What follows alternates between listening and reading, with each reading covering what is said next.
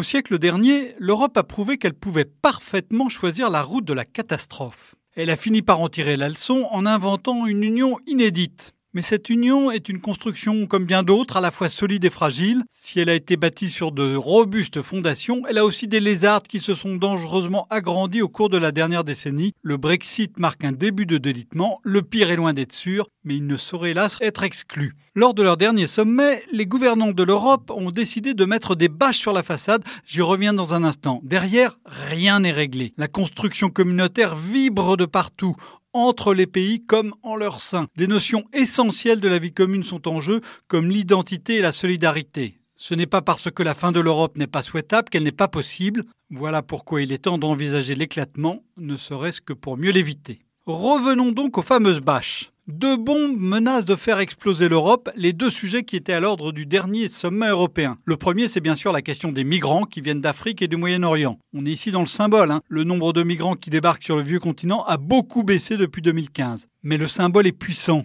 Comme dans les années 1930, la quête d'un bouc émissaire a lentement émergé après un krach financier qui a entraîné une profonde crise économique. Le débat sur l'immigration imprègne tous les pays ou presque. La Hongrie comme le Royaume-Uni, la France comme l'Allemagne. L'Allemagne où l'alliance entre la CDU et la CSU, pierre angulaire de la plupart des gouvernements formés depuis 70 ans, a failli exploser sur ce sujet. Lors du fameux sommet, les dirigeants européens ont adopté le principe de création de centres de tri des migrants pour ouvrir la porte à ceux qui relèvent du droit d'asile et renvoyer les autres dans leur pays d'origine. Mais aucun accord ne porte sur les lieux d'implantation de ces centres dits contrôlés, sur la destination finale des réfugiés ou sur la réforme du droit d'asile, alors que le règlement Dublin 3 n'est pas respecté. Autrement dit, tout ça n'est que de l'affichage. Le second sujet explosif, c'est l'architecture de la zone euro. Le français Emmanuel Macron a arraché à l'allemand Angela Merkel un accord sur l'idée d'un budget de la zone euro, sans toutefois parvenir à un ordre de grandeur. Mais le Premier ministre néerlandais Mark Rutte a expliqué lors du sommet qu'il ne comprenait même pas ce que ça signifiait. Le sujet qui devait être abordé a donc été renvoyé au calende, je n'ose dire au calende grec. Des avancées ont certes été réalisées sur l'union bancaire avec un rôle accru du mécanisme européen de solidarité pour sauver les banques en péril, mais le principe d'un fonds européen de garantie des dépôts des particuliers qui paraissait acquis il y a deux ou trois ans est retourné dans les limbes. Autrement dit, là encore, on est dans de l'affichage. Derrière, tout reste épouvantablement fragile. L'accord récemment signé avec Athènes, salué comme la sortie définitive de crise de la Grèce, suppose que le pays dégage pendant des décennies un excédent budgétaire colossal de 2% du PIB. Il s'agit du, du solde primaire, c'est-à-dire avant intérêt de la dette. Jamais aucun pays n'a fait pareil effort. De son côté, l'Italie a une solvabilité budgétaire à la merci d'une hausse un peu forte des taux d'intérêt. Sans outil de solidarité européenne, elle exploserait alors en plein vol. Tout ceci n'est au fond guère surprenant. Dans ces deux chantiers, les migrants comme le budget européen, l'Union n'a fait que la moitié du travail. Sans l'autre moitié, la construction est bancale, elle menace donc de s'effondrer. Quand l'Europe a formalisé les règles de libre circulation des personnes dans l'accord de Schengen, elle avait prévu non seulement la possibilité de passer librement les frontières entre les pays de l'Union, mais aussi des avancées dans la coopération policière et judiciaire, ainsi qu'un renforcement des contrôles aux frontières extérieures de l'Union. Tout ça a mis beaucoup, beaucoup de temps à venir et c'est loin d'être fini. Quand l'Europe a créé la monnaie unique, elle devait bâtir ensuite un budget commun. Eh bien, on en est toujours très, très loin. Et pourtant, quand l'Europe mène un chantier à son terme, elle est efficace. On le voit aujourd'hui sur le commerce international.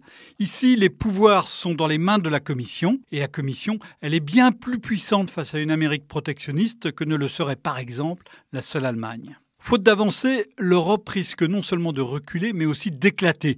Des pays risquent de claquer la porte lors de la prochaine crise migratoire ou financière. Dès lors, il faut commencer à envisager l'hypothèse d'une dissolution de l'Union. Les Britanniques ont eu l'idée excentrique d'explorer cette voie en votant le Brexit. Ils ont ainsi révélé des points de friction, hein, ceux auxquels il faut faire particulièrement attention. Les droits de douane entre des pays qui hébergent des maillons d'une chaîne de valeur d'une entreprise, comme par exemple Airbus, les réglementations financières, le statut des étrangers venus des autres pays de l'Union la disparition de l'Union aurait une infinité d'autres conséquences, de la courbure du concombre jusqu'à la géopolitique mondiale, en passant par la politique de recherche, la lutte contre le réchauffement climatique et la préservation de la paix. C'est tellement compliqué que ça paraît impossible, comme certains le disaient du Brexit, mais pour éviter cet Armageddon, il faudra retrouver l'envie d'avancer ensemble. Retrouvez tous les podcasts des échos sur votre application de podcast préférée ou sur leséchos.fr.